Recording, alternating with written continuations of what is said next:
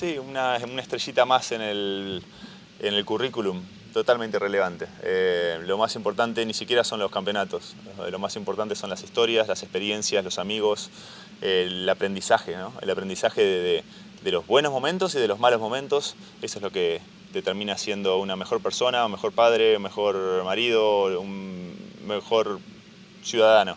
Así que sí, tuve la enorme fortuna de haber ganado un montón de cosas a diferentes niveles, pero si no lo hubiese sucedido no, no, no es que hubiese cambiado tanto.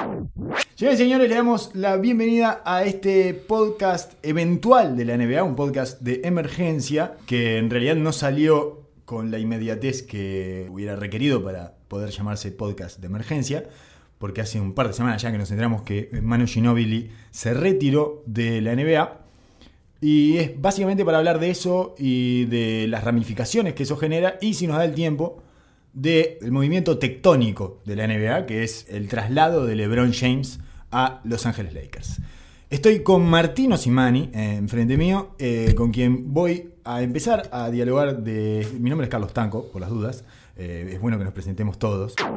Eso y que acabo de desconectar los auriculares y me los dejé en el oído son de las cosas más estúpidas que he hecho en los últimos tres minutos y medio. Porque antes de esto, antes de prender el micrófono, tiré dos vasos de agua consecutivamente. Uno de ellos cayó arriba de la computadora.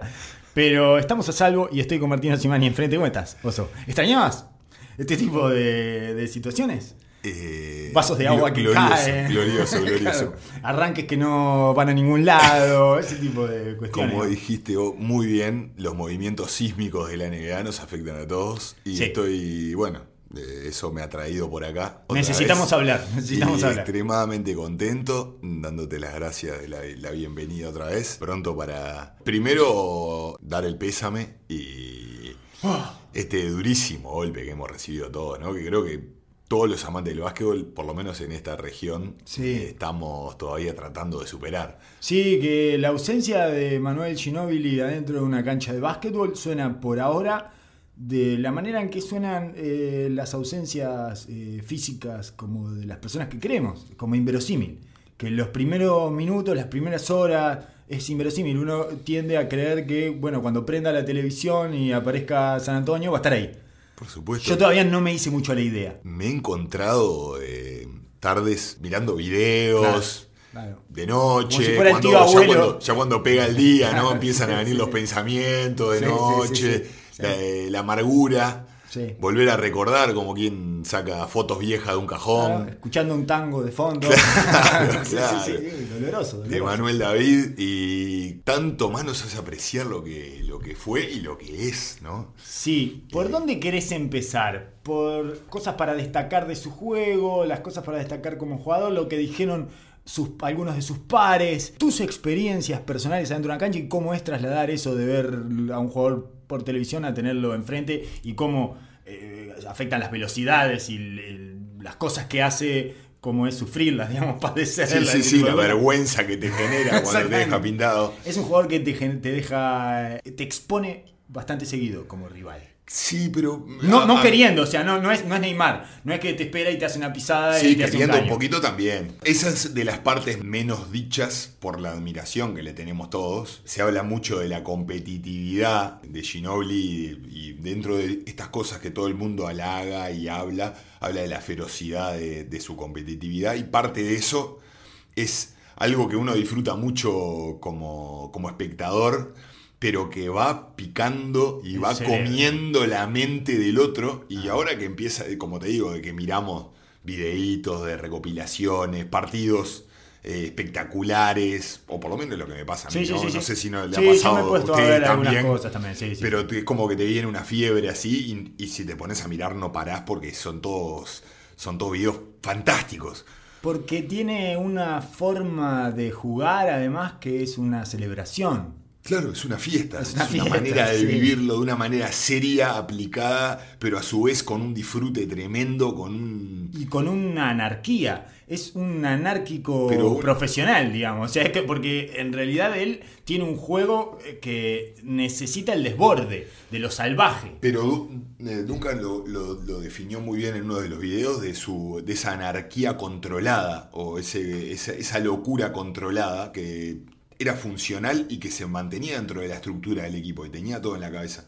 Pero lo que te decía era que parte de eso era la humillación que le generaba al otro y cómo dentro, al final de todo, en la base, es en el duelo personal y más en la NBA, que, que venga un blanquito a hacerte esto, a pintarte la cara de esta manera, a tirarte un caño, a tirarte un pase de faja, a dejarte pintado en un crossover, eh, fue gran parte de su arma Sí, sí, sí, sí, es su manera de, dominar. de su manera de dominar a los rivales, que era, era en San Antonio el que imponía él eh, esa, esa parte estratégica, emocional del juego y que le dio el plus a San Antonio para lograr los campeonatos, claramente. ¿Y Duncan te dominaba desde la suavidad? O sea, desde la cordialidad. Era un dictador cordial, te hacía pedazos abajo de los tableros, te... Yo creo que te destrozaba con la eficiencia. Era como la gotita que te cae, la tortura china esa de que venían todas las gotitas todo el tiempo. Y la sensación de que, eh, perfecto, sí, sí, sí, sí, sí. la consistencia. Porque era bueno con sus compañeros, pero con los rivales él era agresivo, pero no los dejaba cometer un error táctico o dormir en una posición. Yo eh, quizás no me expresé bien, me refiero a los modales eh, humanos dentro de la ah, cancha. los modales basquetbolísticos, era un tipo muy duro, muy físico, todo, pero siempre era un señor que era capaz de aconsejarte. Todos los jugadores cuentan eso, los rookies también, y eso que le decía, en la próxima defendeme tres cuartos, porque si vos me dejás recibir ahí, yo me doy vuelta y ya no tenés chance, no sé Ojo, no nos, no, no, que no nos venga la neblina con los últimos años de Ungan, que jugó 20 años. Cuando él reinaba la liga, el principio de los 2000, no era este jugador que los educaba a todos. Esto fue ya sobre el final de la carrera, ya en otra etapa de su carrera. Igual siempre ante, esa, ante ese tipo de comentarios o de cuando venían los jugadores que habían sido educados por él y lo contaban en su equipo, siempre en el equipo le decían, no comas con eso. No comas con eso. Te hace eso y después te hace 18 puntos y te pone tres tapas y no, no comas, no comas, no, lo escuches. Claro. Era como también su forma, era, era esa, era como eh, sedoso. Eh, Ginobili lo que hacía era, eh, bueno, demostrar una fiereza y una condición salvaje, incandescente, que te hacía temer por tu dignidad cuando lo estabas defendiendo. Y también cuando él te estaba defendiendo, porque tiene jugadas defensivas que afectan la dignidad del rival. La última y más evidente es la tapa Harden. es un ataque a la dignidad. Esa tapa es, eh, es muy humillante. A, eso es a lo que voy. Podríamos empezar por mil puntos.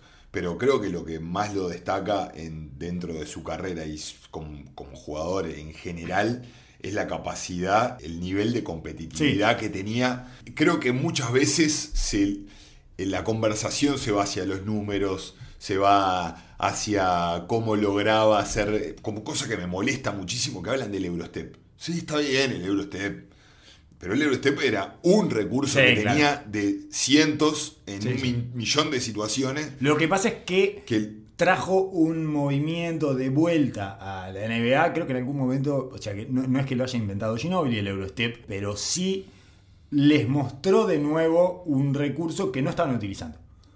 Y empezaron a usar todos. Entonces eso también es como un punto en el que afectó el juego directamente. O sea, ahí está la marca de él en la negra. Es como su sello, como su firma, por decirlo de alguna manera. Es una parte reducida de su juego. Eh, específica y además hay un montón de variantes que no son el Eurostep. Por ejemplo, en los videos que hizo la NBA eh, sobre Ginobili, del Eurostep, hay muchos que no son Eurostep. Claro. Que tiene más que ver con el desacople del cuerpo y la pelota, el, desacople del cuerpo y el manejo. El paso, el, el, paso cero que se está hablando ahora. Esa fue una de las grandes ventajas, que cuando él aceleraba le ganaba un pasito extra dándole, cuando el cuerpo iba hacia la derecha, él le tiraba un paso de jab, lo que llama un paso de jab, cuando la pelota iba en el aire y no la había agarrado todavía. El gather step le llaman también, lo, en Estados Unidos le llaman gather step, que es antes de agarrarla con las dos manos. Exacto, eh, exacto. y que está muy, necesita de una coordinación tremenda porque si lo tenés que hacer muy pegado para que te dé ese medio paso más. Claro, pero él,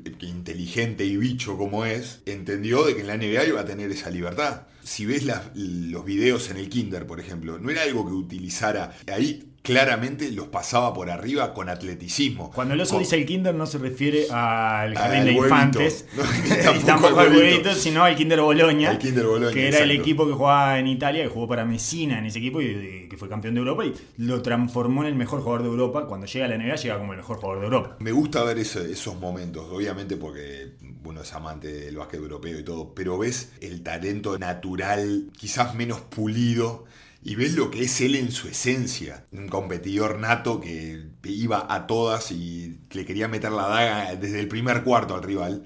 Y también ves el nivel atlético, que es algo de cual, por, por su condición, y no quiero sonar eh, racista, pero en, en su condición de blanco eh, se lo subestima. Ah, claro, sí, y se sí, piensa de que es un jugador que no tiene el tal atleticismo. Y Eso- jugando en contra te das cuenta de que el tipo era tremendamente atlético. Sí. Tremendamente atlético. Que tenía todas las condiciones físicas, tenía zancadas largas, un cuerpo de prototipo basquetbolista. Así, no parecía eh, un jugador de fútbol americano, hipermusculoso.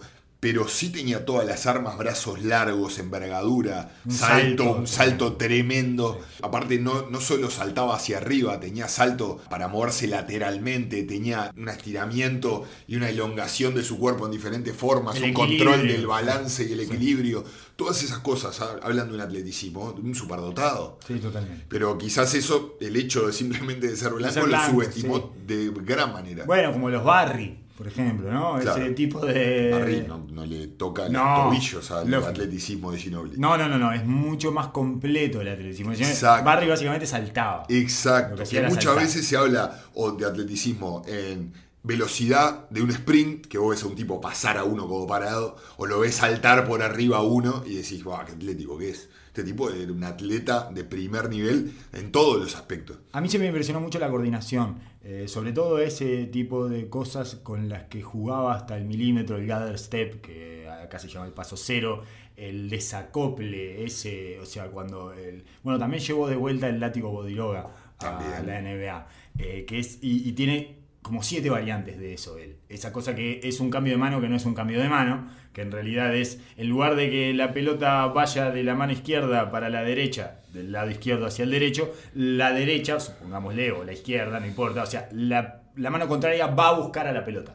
O sea, va a buscar a la pelota y se la lleva. Digamos. Es como si se robara la pelota. La pelota no va a la mano, sino que la mano va a la pelota en el, cambio de, en el cambio de mano. Entonces Exacto. eso desacomoda el juego. Pero a, a eso le agregaba... Porque el cerebro del otro reacciona eh, ante una situación extraña. En esa situación, lo que pasa es que vos estás defendiendo la pelota y vos estás acostumbrado a que el que lleva la pelota todo el tiempo la tenga por fuera o a distancia tuya. Y en un momento, en esa acción, vos le tirás la pelota al jugador. Entonces, el primer instinto es de agarrarla. Claro. El primer instinto del defensa, cuando Es ve que la pelota se asoma, es ir a buscarla. Y en ese momento que el, jugador para, ahí es, vos se la sacás antes que llegue. Ahí es donde se parece a la pisada. Por eso lo, lo congel- congela el defensa, Claro. porque es, es algo totalmente instintivo, no lo pensás. No, es- es, es una reacción Una- del cerebro Exacto. involuntaria. exacto, exacto. Eh, Es como el amaga pase. En el momento, vos sabés de que puede que no la pase, pero simplemente el hecho de que te muestren Te- la pelota. como un o- perro. O, o el foul de Como Harden. le pasaría un perro. Eh, Pero muchas muchas de las acciones pasan a esos Exacto. niveles, son reacciones. Dentro de esa situación, dentro de ese atleticismo y de ese caos y de esa capacidad tremenda para moverse y balancearse en pequeños espacios, había, como decías vos, un montón de recursos. El lazo, el lazo de, de Bodiroga. Después está el cambio en la faja que tira sin, sin parar el Sí. movimiento. O sea, yendo hacia adelante, no se detiene para tirar la faja, simplemente la tira. Sí. Y por la movilidad de cadera que tiene, logra pasar. Tiene quiebres de cadera del fútbol. Para mí trae un desacople del tren inferior de jugar al fútbol. No sé cuánto lo habrá jugado, pero tiene una forma de desacoplar el tren inferior que no es tan natural en el básquetbol y que sí es más natural en el fútbol. Los jugadores muy hábiles de fútbol, ¿no? O sea, no quiere decir que lo haya agarrado ahí específicamente, pero seguro, me imagino que su cerebro tiene incorporadas algunas cosas Puede ser, claro. sí. eh, que le dan una ventaja. Tiene una cantidad de truquitos con el cuerpo y los cambios de mano eh, que son únicos. Sí, sí, únicos. Es como un artesano de eso, además. Y todo eso a, a máxima velocidad.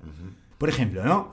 Yo pienso, eh, cuando uno ve a Kyrie Irving, que es una- un superdotado del embuste, eh, con el dribbling y eso, la sensación que me da es que hubo eh, 100.000 horas de, De trabajo. de trabajo meticuloso, repetición infinita de cada uno y enganchó movimientos. Él improvisa, él tiene como un set. Abre eh, su botiquín y tiene un set de 22 movimientos, ¿no? Todo uno más complejo del otro y hace series. Engancha el uno con el 7, no sé qué, bla, bla, bla, ta.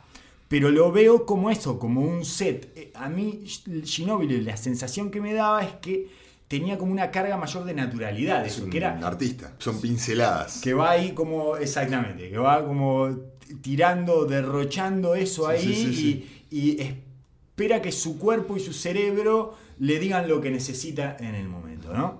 Eh, es, es- es como bastante eh, impresionante eh, todo lo que uno pueda ver de Ginobili y respaldado por ese espíritu competitivo que, que todos hablan y del que vos señalabas algo que me parece bastante importante, que es eh, la maldad, hay que tener maldad. En el espíritu competitivo al final hay un poco de maldad, vos querés que someter al otro. Claro.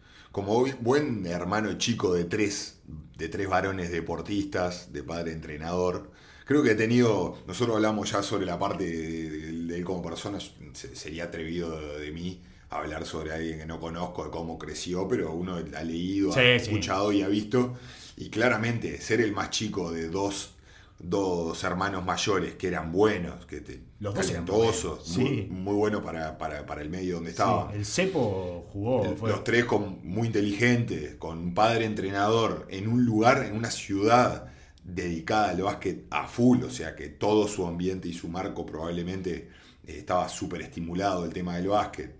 Y un tipo con un talento natural claro. Una de la- las grandes características que lo, que lo marcaron en su carrera también es la ausencia del miedo. A mí me da impresión esa libertad para probar cosas y en ningún momento te da la impresión de que el tipo está especulando eh, la situación. El tipo Sí. logra jugar sin medir las consecuencias. Y muchos hablan de que cómo lo ayudó esto de San Antonio, de, venir de atrás, de jugar menos minutos, porque hubiera sido difícil que así. jugara muchos minutos y que cargara con un equipo porque se iba a lesionar por la manera eh, radical o, o loca o física que, en la que jugaba, con la destreza que jugaba. Eh, Está bien, lo ayudó, sí, sí, sí, lo ayudó el contexto a poder efectivizar mantenerse en el tiempo, quizás. y a poder optimizar eso, pero claramente ya traía, y de hecho, la historia de él, de su relación de él con Popovich, de la relación de Ginobili con Popovich, habla de la dificultad que tuvo Popovich para entender el jugador que era Ginobili. Claro. O sea, Popovich tuvo que hacer un curso intensivo de Ginobili para entender a Ginobili, porque era un jugador tan particular y que escapaba de una manera tan contundente a cualquier intento de control. O sea, cualquier intento de control sobre Ginobili es eh, mañatarlo. Además de que no vas a poder, porque el, que está en la cancha es él, digamos, lo estás llevando a menos, lo estás llevando a un lugar donde no expresa eh, sus mejores virtudes. Y Popovich siempre cuenta eso, y lo contaban Duncan y Parker también, que los primeros, y lo cuenta Ginobili, el primer año y medio, los primeros dos años fueron tortuosos, justamente porque la condición incandescente de su juego lo volvía loco a Popovich, que era un técnico controlador. Era un técnico que quería controlar las variables que se iban sucediendo adentro de la cancha y Ginobili le desbordaba el partido, digamos, Claro. ¿no? En ese sentido. Y bueno, tuvo que ir a... y él, lo cuenta de una manera, siempre lo resume como es, bueno, yo cuando eh, trajimos a Ginobili pensaba, ah, qué, qué, qué jugador lo voy a transformar, y no sé cuánto, y, ahora le voy a dar esto y esto otro, y le voy a poner esto y le voy a sacar esto y no sé, qué. Y después cuando después como al año me di cuenta que no, que ya estaba hecho, o sea, que lo tenía dentro de él el jugador. no, no había, no había mucha transformación para hacer, no había- se podía optimizar lo que ya era, pero básicamente no era eh, un jugador que yo iba a crear. Ya estaba creado y definido, 100% definido. Entonces, por eso decía lo de eh, la, la posibilidad de expresar esas características que tenía como jugador en San Antonio de la mejor manera y en el mayor tiempo posible. Pero en realidad no lo modificó No, eh. San Antonio. En No, yo absoluto. creo que le- le- quizás le dio un marco para poder desarrollarse de manera sana y potenciarse. Pero me parece que tan gran parte de eso también es la influencia de él en los que rodea, porque claramente fue pasando a lo largo de su carrera en todos los equipos que tocó. Y obviamente nunca tuve el privilegio de estar en un grupo, pero de escuchar gente que ha jugado con él y que te marca de que su condición humana aparte de la, de, la condición del talento natural para jugar, de ese, ese jugar sin miedo que es contagioso para todos los que jugaste con un bicho así, eh, te contagia de, largarte. Soltar un poco Soltar un poco ese control y esa tensión que hay. O sea, él se tiene que mantener en un estado como eh, semisalvaje dentro de la cancha y no especular. Sobre todo cuando fue ganando en edad y eso, podría haberse volcado a un juego un poco más especulativo es bueno, me paro acá en la esquina y metí un triple y no sé qué. sin embargo, seguía jugando con ese mismo arrojo hasta eh, sus últimos minutos. Salvo alguna vez, creo que la vez que lo vi más parecido a eso, jugar como un veterano que especulaba y que pensé que se iba a retirar ahí, yo, fue en la primera ronda contra los Clippers. En esa primera ronda contra Los Ángeles Clippers que pierden el séptimo partido que venían de ganar el campeonato. Eh, y después al año siguiente, en esa primera ronda de playoff, estaba como dubitativo. Fue la única vez que yo lo vi dubitativo.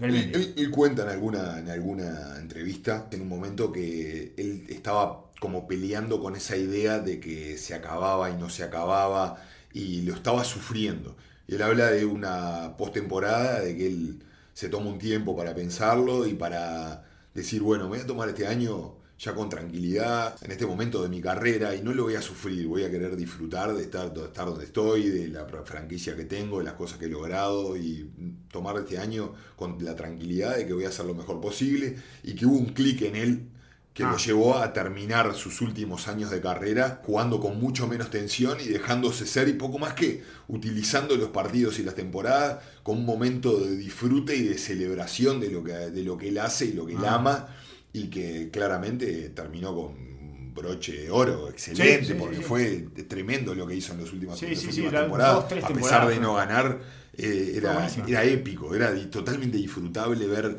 cada partido de él, porque te dejaba algo siempre y vos veías la influencia que tenía en sus propios compañeros. Y a pesar de que San Antonio en las últimas dos temporadas se estaba deshaciendo, porque era una franquicia que se estaba, estaba mostrando grietas que nunca pensamos que iba a tener, que nunca pensamos ver. Pero era inevitable cuando esa estructura, esa columna vertebral se empezara a desarmar y que el paso del tiempo es inevitable en esto, era obvio que en algún momento iba a cambiar, iba a romper la dinámica. No esperamos que, o por lo menos yo no esperaba, que la historia de Kawhi se diera vuelta de esta manera. No, no, cuando no. Kawhi parecía que iba a tomar la posta y el liderazgo, ese silencioso de Duncan, quizás ahí se pudo decir, bueno, se mantiene esto hasta cierto punto. Yo pensé que se iba a mantener hasta cierto punto, digamos que nunca iba a poder ser el, son irrepetibles, ¿no? Eh, las eh, características no permiten que se repitan las historias, pero de todas maneras pensé que iba a sostener una estabilidad que se hizo añicos. se destruyó, estalló. No esperaba un estallido de San Antonio.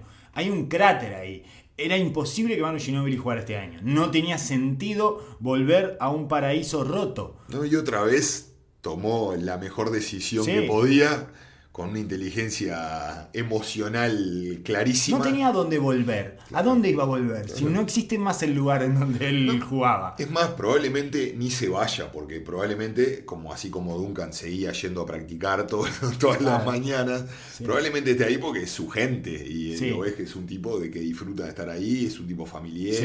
Eh, pero claramente la realidad ya no marcaba el camino, ya no había nada más para aportar adentro de la cancha afuera de la cancha ya era otro el mundo del cual, el cual estaba viviendo. Muy raro, sí, sí, sí. Voy a volver a eso. Te quiero preguntar cuál fue el mejor eh, Ginobili para vos. Claramente el lapso, ¿no? Es el después de la Olimpiada, él 2005, asume, asume, asume, sus poderes totales y hasta el 2008-2009, ah. que es el momento máximo de su auge ah. deportivo. Ahí los elegís lo que quieras. A mí los playoffs playoff del 2005 playoff y finales, trayecto del oeste, y las finales contra Detroit, me parece que estaba con el pelo eh, semi-largo. Sí, sí, sí, ese es el momento Ah. más, más dominante. Que terminaban todos los cuartos y los últimos tres minutos de todos los partidos con pelota Ginóbili, aclarado central, se van todos y que empezaba él, tatán, tatán, tatán, y empezaban a caer los macacos. Eso era increíble. Sí, sí, sí, tremendo. Increíble, Tremendo, tremendo. insólito. Tremendo. Eh, que no ganó el MVP de las finales ese año porque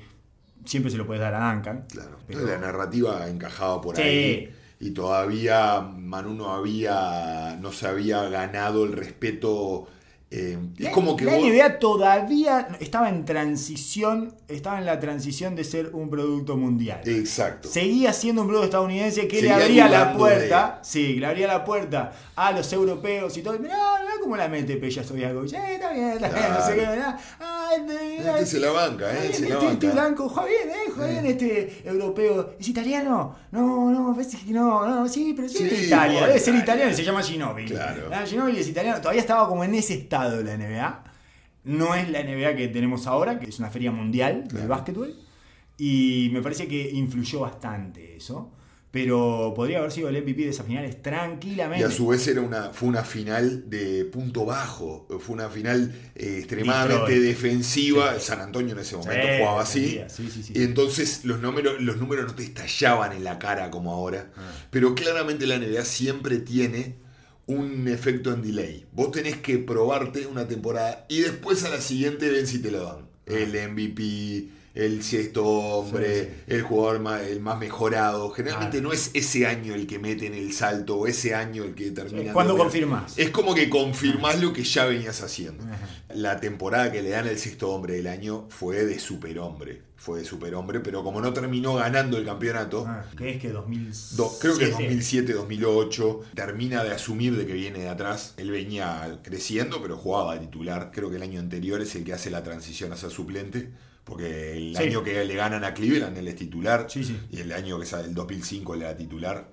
Y ese año como que él quiere mandar el mensaje de que va a ir de atrás, pero que va a dominar igual. No importa, sí, Y- claro, esta es mi función. Recuerdo partidos de 35 puntos a, a- a los Lakers de Kobe, competir de igual a igual con todas las estrellas. Hay, en, un, mo- en un momento se había establecido una falsa discusión hace 5 o 6 años. Ahora ya casi no quedan eh, defensores de la postura de dudas sobre si Ginobili debería ser un Hall of Fame.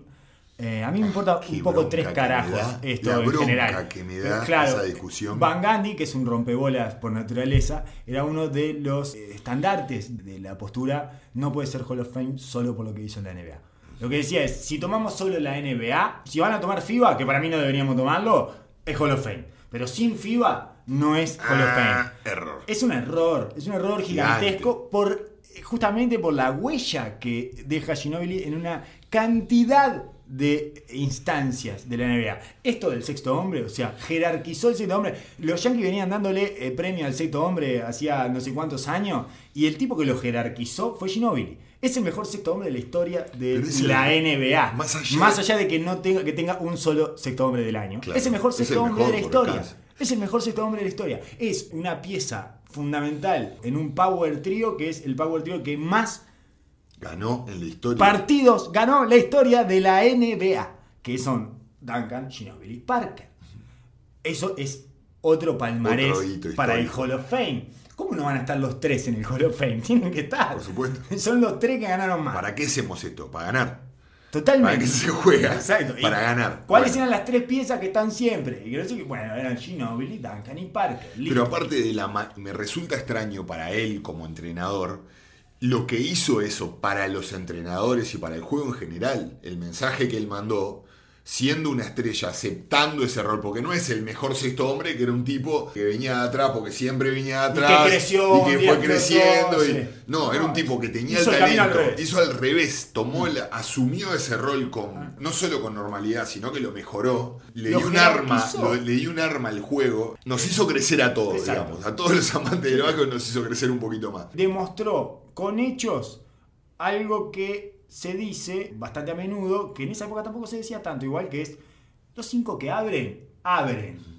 Lo importante son los cinco que cierran, ¿no? Que es como un lugar común. Bueno, eso después hay que demostrarlo con hechos, porque el jugador quiere estar ahí cuando se prenden las luces y cuando entran todos, lo que son cry, no sé qué, y tu camiseta, pim, pan. Y bueno, y el tipo dijo, todo bien, prendan las luces y arranquen ustedes, y yo llego cinco minutos después y no pasa nada. Gran parte de la vida del equipo y de cómo se vive, cómo se rige un grupo, es cómo instalar eh, los valores del equipo qué es lo que somos, cómo nos comportamos. Y es algo que se busca todo el tiempo y es difícil encontrar en ejemplos. Porque hasta en la acción más generosa que puedes hacer en el, juego, que es el pase, quizás es una de las, de las acciones más generosas y más claras, muchas veces también, egoísmo. también transmite mucho egoísmo. Sí, claro, cuando le das el pase al tipo para que solo pueda ejecutar un tiro y darte la asistencia. Hay maneras y maneras. O sacarte la pelota de arriba en situaciones complejas. La asistencia, como estadística, jamás habla de la generosidad del jugador. Exacto. Es otro. Eh, es, otra cosa. O sea, lo tenés que ver. Para, para ver un jugador generoso lo tenés que ver dentro de la cancha. No hay ninguna estadística que te lo muestre. Inclusive cuando vos decís un tipo que se rompe el alma tratando de defender y también muchas veces es tratando de buscar sus propios minutos y sus propios, su propio lugar en el equipo, que mi rol es el de me como la defensa, entonces dámelo a mí. Y entro y hago toda la, todo la parafernalia esta de que soy Tony Exacto, Allen. ¿no? Tony Allen juega para su lucimiento para personal. su lucimiento, First Team All Defense. Totalmente. Que ayuda mucho. Que está bárbaro, sí, sí, sí, no, no, no estamos Pero también hay un, un matiz de, egoísmo. Esta es de las pocas acciones que fueron grandes, que fueron marcadas en un equipo ganador, influyente que claramente 100% generosidad. 100% generosidad. Altruismo. Es una de las pocas acciones que hemos visto de, una, de, una, manera honesta y que tanto se valora. Entonces, como técnico, tendría, que, tendría que resaltarlo de mayor manera. Eh, tiene una necesidad de establecer temas específicos con los que él rompe las bolas y a él le gustaba ese. Es su Eurostep eh, sí, exactamente es su sello, es su sello sí, sí, claramente. Bueno, eh, los movimientos que ya los nombramos antes pero esa cantidad interminable de movimientos que trajo de nuevo la NBA el abanderado es el Eurostep pero hay muchísimos más que repiten todos. Hablan de un jugador que deja una huella o sea, no existe Harden sin Ginobili antes. Harden como lo conocemos no es que Harden sea una copia de Ginobili, es que no puede existir un tipo así, un zurdo así como lo conocemos, sin la existencia de Ginobili anteriormente. Hay un montón de cosas que están inspiradas en Ginobili, hay otras que son una evolución, hay otras que tienen que ver con la fuerza que tiene, más allá de la plasticidad, con, las diferencias físicas, etc. Pero hay una conexión clarísima. si yo te muestro a Harden y después te muestro a Ginobili y dices, ah, claro, ahora lo entiendo mejor a este. Claro. Eh, en cuestiones estrictamente basquetbolísticas y movimientos que tienen y formas de engañar al rival y de buscarle todo el tiempo sacarle, porque Ginobili es un gran artista de sacar la falta, de enganchar el brazo, todos los truquitos, eso también los hace Ginobili permanentemente. Eh, es un bicho, tremendamente bicho. Y para mí hay una cosa que entra como muy atrás en la lista, que es tremendo pasador. Lo bien que pasa la pelota Ginobili es increíble. Y uno, bueno, tiene toda la parte de competitividad, el manejo de su cuerpo, eh, la capacidad para impactar el juego, no sé qué. En los pases que mete. Pocos, pocos jugadores tienen, tienen la capacidad pasadora que tiene él. Hay una historia, muy, hay una historia muy buena, a veces en una, en una nota de Zach Lowe que se llama Manus Familia, que la tiene en general como tweet fijado. Eh, que es una de las notas que más le ha gustado a él, evidentemente, porque la deja ahí para que todo el mundo la lea por siempre. Eh, una anécdota que eh, tiene que ver con Tony Parker y con una cantidad de puntos que ha hecho en su carrera Tony Parker con el corte Ucla Flair. Exacto. Es el comienzo de la transición, el clásico de base que pasa al alero y se va de la hace que se va de la jugada y corta por el medio del área, haciéndose como que se va a desentender de la jugada. Exacto. Va solo a ocupar un lugar a la otra esquina. Exacto. A la esquina contraria. En el momento que el defensor se descansa, Manu le tira el pase. Le tira el pase. En la puerta. Ha hecho una cantidad de puntos así. Pero no sé cuántos. Habría que contarlos, pero muchísimo. Estamos hablando de arriba de mil puntos. de hecho, así. Con ese pase que siempre es de Ginobili. Y que eh, contaba Parker en esa nota que lo han tratado de replicar en la selección francesa y no pueden, porque ese pase solo lo puede meter Manu Ginobili. Es la única persona capacitada para poner ese pase. Eh, traten de buscarlo en otro partido, en otro, equipo, no existe. Estamos hablando de es extremadamente difícil. Es muy difícil porque es, eh, hay una ventanita muy, muy finita y de muy corto tiempo para meter ese pase. Y bueno, y contaba Parker eso, es, vos, lo hemos tratado de replicar. Y tiene buenos pasadores Francia. O sea, bueno, estaba Tum, por ejemplo, que es un buen pasador y que pasa, utiliza mucho al defensa dado vuelta, utiliza esos trucos, pero no, no, no le daba. Dice que a veces lo podía meter ese pase a Tum, pero que casi nunca le salía. Es otra de las acciones que muestra el. parecería que no conociera el miedo es otra de las acciones que tenés que tener los nervios de acero. Porque si, si ese pase sale mal es un desastre. Porque es un pase blando además, no es una pelota que entre fuerte tampoco. Si te la cortan en el medio, es una transición, todo el mundo viene llegando, lo agarras con el momento a todos los jugadores yendo hacia nuestro aro, es un contraataque seguro. Seguro, hundida, pero además te la baja parado el tipo. O sea, si alguien se da cuenta, la baja parado esa pelota. No es una pelota que pase a toda velocidad que la va a interceptar uno y se va a ir afuera. No, no, la va a agarrar y la va, a salir para el otro lado picando. Es otra de las acciones que, así como definía partidos en la hora, muestra su característica y no solo su entendimiento, sino la manera en la cual ejecutar las acciones. Y lo puede hacer en los últimos dos minutos de un partido de playoff yendo un punto abajo. Lo puede hacer, lo ha hecho muchísimo. Eh, no tiene problema en tirarlo en cualquier momento ese pase del partido. Esa es otra cosa que caracterizó a San Antonio cuando Ginobili cerraba los partidos. Cuando Ginobili dejó de cerrar los partidos, San Antonio dejó de hacer eso. Hacer cosas muy simples, que parecen muy simples, que son tremendamente arriesgadas. Bueno, y otra de las características eh, porque siempre es mejor ir con un uno por uno isolation ahí a la, esquina, irnos todos y bueno, está, si el tipo giró dos veces y no sé, no sé cuánto, está dentro de la... Ahora, si tirás un pase de eso con un corte falso, un zipper falso, que va a salir y mete para atrás, no sé qué, que es una clásica de San Antonio, y te hacen un gol de bandeja, bueno, si no sale eso, quedas pegado. Otra de las acciones que muestran su manera, el, que también es una de sus marcas registradas, son los tapones en transición, por ejemplo, o el lado de ayuda en situaciones totalmente inverosímiles. No solo la tapa de Harden atrás, sino tapas a Kevin Durant en transición, por ejemplo, o tapa a LeBron yendo en ataque rápido. Eh, situaciones en las cuales la, acción estaba totalmente perdida. Y es de ver el futuro. O sea, él ve ahí, él ve el futuro, ve 2-3 segundos para adelante. Lectura de juego. Exacto, 2-3 segundos para adelante, porque en realidad muchas veces sobrepone su gran capacidad atlética a otro tipo que tiene una gran capacidad atlética también. O sea, a velocidad y a potencia no los va a doblegar. Pero en ese momento, vos no tenés ese milisegundo que te da el miedo a la vergüenza de que te la entierren en la cabeza. Es la diferencia para llegar y no llegar. Ah ese, ese riesgo que tenés que correr en de este tipo está medio paso más adelante que mío y me la entierra en la cabeza y termino con los fotógrafos en toda la foto de la semana. Eso no lo puedes ni pensar. Porque tampoco tenés tanto margen como para no, lógico. Y son jugadas que te cambian el momento de un partido. Te cambian el flujo del partido. Esas cosas son las que, aparte de su capacidad para hacerlas, marcaba esta competitividad que siempre se habla. El daño moral que hacen los rivales con, eh, con sus jugadas. las jugadas que impactan el partido de una forma que te desinflan la moral del, adversario.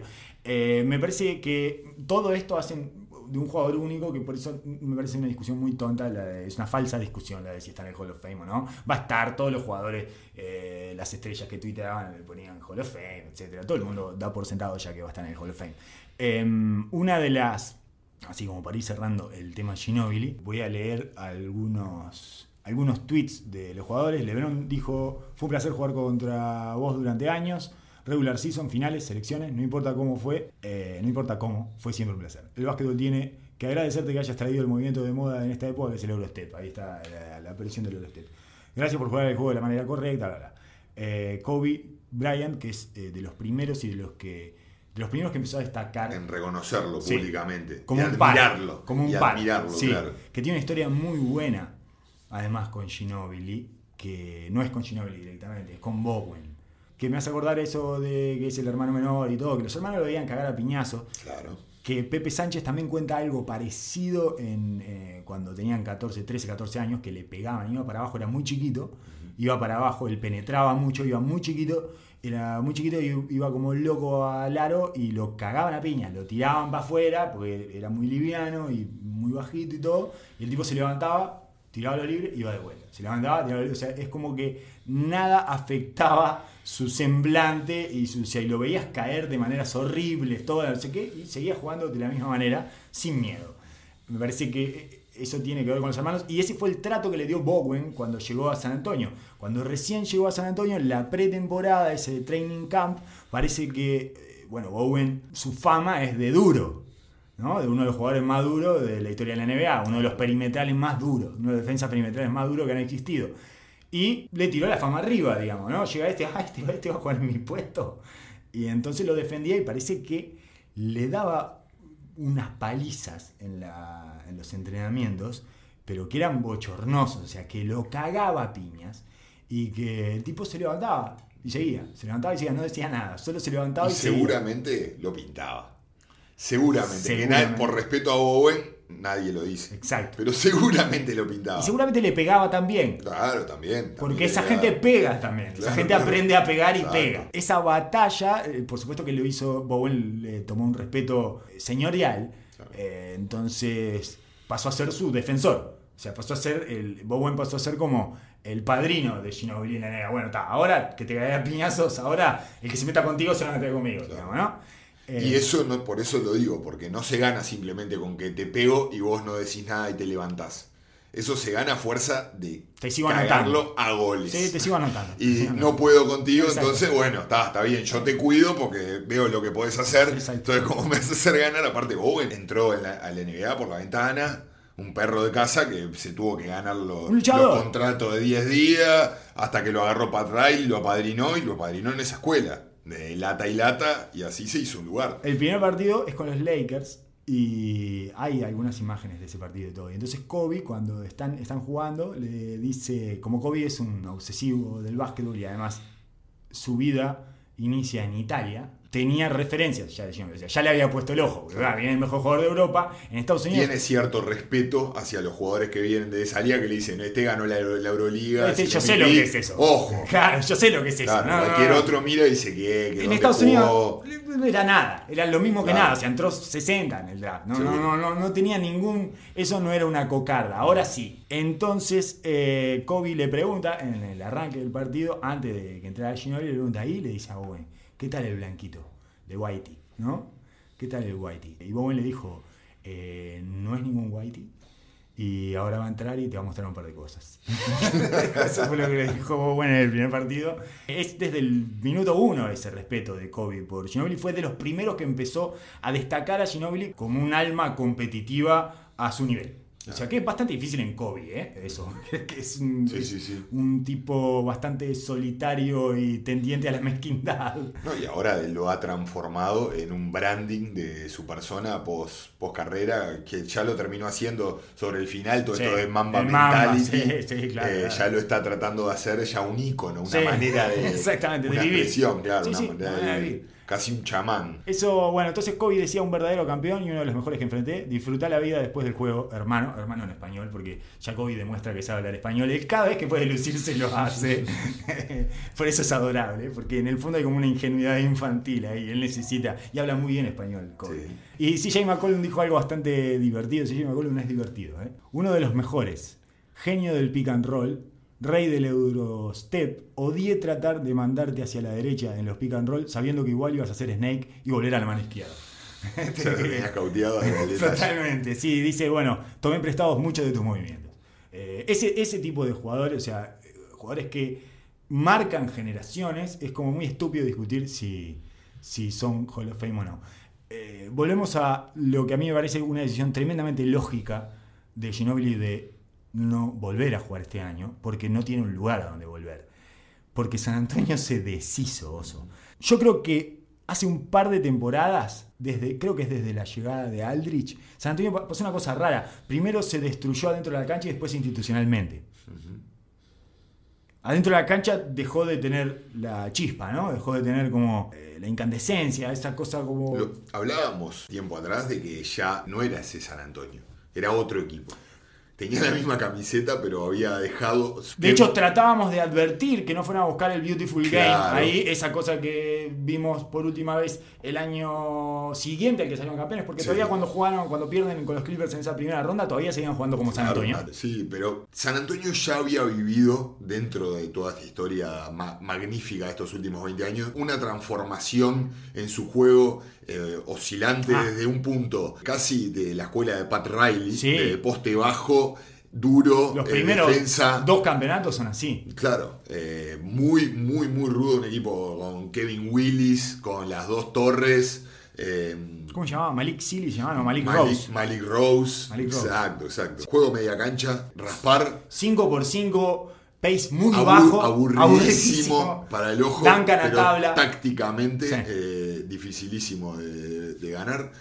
A un juego de fast break y Transición. Juego, juego colectivo de mucho pase, mucho corte, europeo, absolutamente europeo. Y había vuelto os- oscilantemente hacia el poste bajo de Aldrich y el mano a mano de, de Kuwait. Kuwait, el uno por uno de Kuwait, sí. Entonces no parecía ser, o sea, era un progreso natural dentro de decir, bueno, Popovich, un tipo inteligente, se acopla al talento que tenía. Sí. Pero claramente dentro de la estructura del equipo eh, A mí me se sintió... Sí, no, y yo, yo sentí que perdían el rumbo, digamos que el indicio, el síntoma clave es Gasol. Eh, yo, a mí me parece, Ay, me tocas un punto, Gasol me parece un monstruo, tocas un punto. Eh, a todos nos parece un tipo hiper talentoso, todo, pero el lugar que le dio San Antonio a Gasol y lo que resignó San Antonio por Gasol, yo si fuera Kuwait Leonard, estaría igual o más enojado que Kuwait Leonard con San Antonio. O sea, me querría ir de ahí. No solo porque le- lo diagnosticaron mal y tuvo que eh, insistir para que le dejaran ver una segunda opinión, porque en San Antonio son todos crack y no sé qué, y no necesitas una segunda opinión. Bueno, la segunda opinión resultó ser que la lesión era mucho más grave que lo que le habían diagnosticado, etcétera. Hay un lío de diagnósticos ahí, ¿no? Eh, con la lesión. No solo por eso, sino por las decisiones que tomó San Antonio. Es, le vas a pagar, le vas a pagar 14 millones de dólares a Pau Gasol y dejas ir a Jonathan Simmons y a. Ay, ¿cómo se llama este otro que se fue a. De- eh. Vas a dejar ir a Jonathan Simmons y a Deadmond, que son los casi los únicos que pueden correr conmigo, Ajá. para disfrutar de Gasol en Del sus últimos juego. años. Del buen juego y tomarte De- un de vino. caviar. Y tomarte un vino. Claro. Después de los partidos, porque eso es lo que querés también, ¿no? Tomarte un vino y charlar con Gasol. ¿Te gusta charlar con Gasol? Está buenísimo. Pero, ¿qué me vas a poner a mí? Yo no puedo jugar con Gasol. Eso es lo que yo sentiría si fuera Kuwait Leonard. Estaría furibundo con San Antonio. Porque me parece que San Antonio se quedó abrazado a esa generación que es la que comparte con Popovich las formas y el juego exquisito y la charla después en las vinerías y toda esa parte que le interesa a él y que está buenísima, pero que ya no trae la nueva generación. Y que no adaptó su franquicia a Kuwait Leonard. Es mentira que iban a poner a Kuwait Leonard como estándar. Mentira, se siguieron juntando, todos se daban gustos. No me refiero a los jugadores, ¿no? Me refiero a Buford, a Popovich. Ninguno cedía sus eh, zonas de confort para acompañar a Kuwait Leonard. Y eso me parece que lo llevó a la autodestrucción, que hay una incomunicación ahí que es difícil, que, no- que les cuesta mucho. Pensaron que con esa estructura las nuevas generaciones iban a encontrar ese camino, porque ese era el paraíso.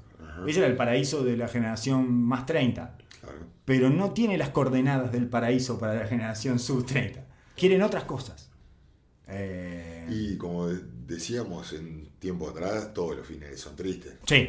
Y como, Este es tristísimo. Tristísimo. No, Parker yéndose a Charlotte Sí, es de las cosas más tristes que yo he escuchado. No, pero creo que como lo tomó la NBA y lo tomaron todos, fue un retiro. Quería tomar, ir a tomar vino con Batum Claro. y dijo, llévame donde está mi, donde está mi amigo, que Sí, ya así se que terminó esto. igual, Batum ya está semi-arruinado también. Claro, ya se retiró Borio ahora Claro, y es lo, que, es lo que falta, vamos a terminar el último año. Sí, sí. Pero estoy de acuerdo contigo, creo que es muy difícil cambiar la forma. Si es el lado, todo tiene su lado bueno y su lado malo, y es el lado malo que lleva a toda esta filosofía, nueva filosofía de los Popovich, los Golden State y los Steve Kerr, del básquetbol es una parte de nuestra vida y hay otras cosas atrás de esto que es un Válido. mensaje hermoso Sí. y válido, pero cuando están, el deportista elite está en la cumbre y en la cresta de la hora, es una máquina de tener hambre Claro. y de ganar Quiero más, ya. dame cosas, dame, dame, dame herramientas. Claro. No quiero estar más Es acá con tus amigos que juegan bien.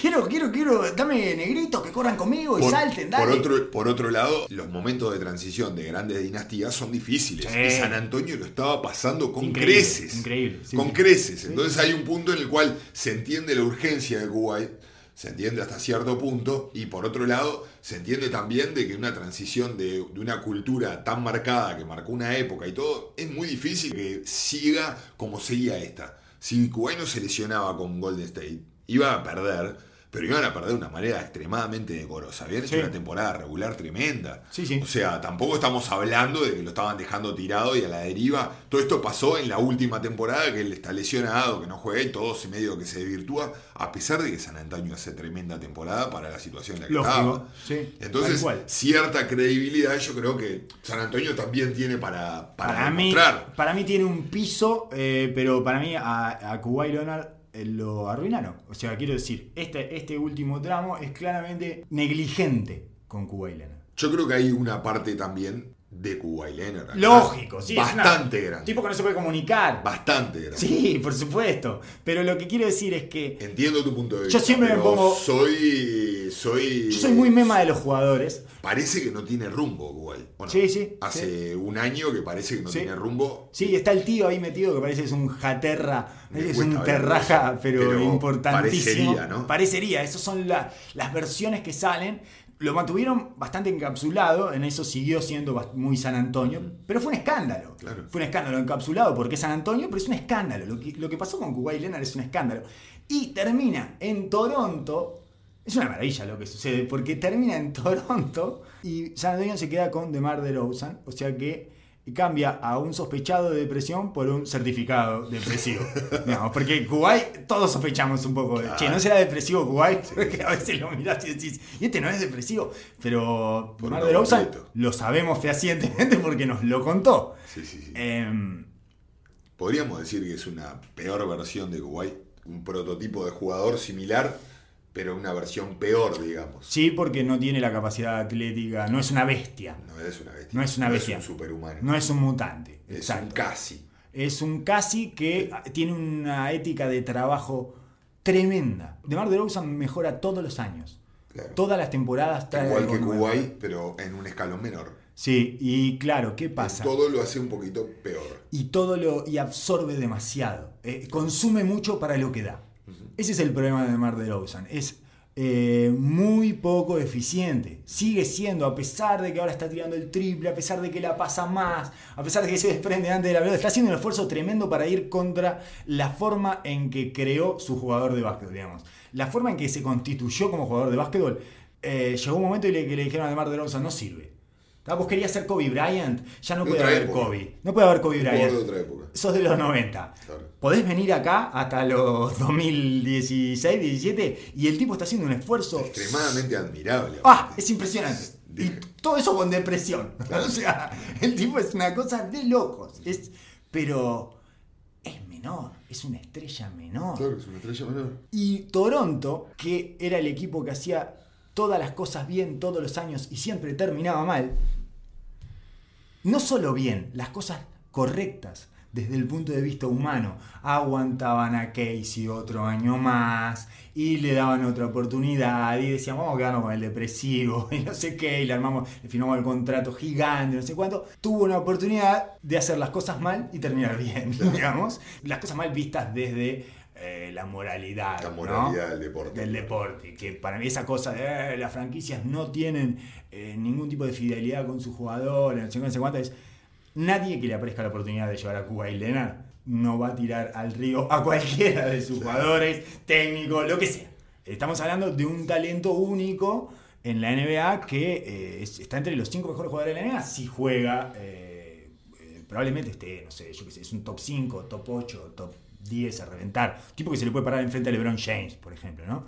Que ya no lo necesitan porque se fuera al, al oeste. Pero, pero en definitiva, lo que quiero decir es que eh, Ujiri, que siempre había hecho todo de una manera de caballero correcto, tratando de hacer cada pequeño movimiento sin pegar cimbronazos y todo, porque acá no somos locos, acá hacemos todo bien y todo, y siempre terminaba mal, siempre terminaba, eh, Toronto no sirve para nada, Sí. se le cagaban de risa en la cara. Ahora da vuelta al barco, tira a todos para el río, se trae a Kawhi Leonard porque tiene una oportunidad única y por supuesto recibe la repulsión de las masas que dicen, qué horrible, ¿vieron? Son los hijos de puta, le hicieron creer que iba a ser el líder de la franquicia y lo tiraron por la borda la primera que le tocó para cambiarlo. Es, la vida eh, viene por No vos por rápidamente. ganar. Y ahora es el momento oscuro como el de Kevin Durant. La situación de, como la situación de Kevin Durant. Cuando se te da vuelta toda la tribuna, ahí empieza a vivir. A dejar toda esa parte cultural, amistosa, eh, de formas, y va a la esencia. Un amigo que me decía, eh, mucha gente es excelente subiendo escaleras, el tema que pone mal la escalera Claro. en la No pared equivocada. Sube escalera Claro, como sí, loco toda la vida, Perfecto. pero la pone siempre mal, en el lugar equivocado. Y bueno, y esto... eh, Entra a hay- ventanas que no, entra por las ventanas que dan apartamentos que no, no, Que son. no son nada, no hay nadie ahí adentro. ¿Qué, qué pasó? Pero si yo vengo subiendo 36 escalones. Claro, soy una bestia. Uno por uno. Trepo y trepo, Demoré pero tres años en llegar hasta acá. ¿Qué Claro. Bueno, ¿no? bajo de vuelta y la pongo en otro lado. Ujiri es igual, hizo lo Claro. mismo en Denver, hizo lo mismo en Toronto y es indiscutible que el trabajo lo hace. Es un genio de los cambios eh, sin pegar grandes virajes de timón. Claro, claro, como que se reconstruye y respeta las formas y crea culturas. Y los, eh, los seres humanos. Claro. Respeta mucho a los seres humanos. Hasta que dijo, basta de respetar a los seres humanos. ¡Quiero ganar! ¡Quiero ganar! Ese es Toronto este año y yo espero que le vaya bien. La verdad, yo espero que le vaya bien. Yo Yo decíamos lo mejor. tengo cifradas esperanzas. Muchísimas gracias, Oso, por haber estado. No pudimos hablar de LeBron James en Los Ángeles Lakers. Eh, lo haremos en un próximo episodio. Eh, muchas gracias por escuchar. En caso de que lo hayan hecho, en caso de que no lo hayan hecho, no recibirán este agradecimiento, así que no hay problema. Nos vemos la próxima.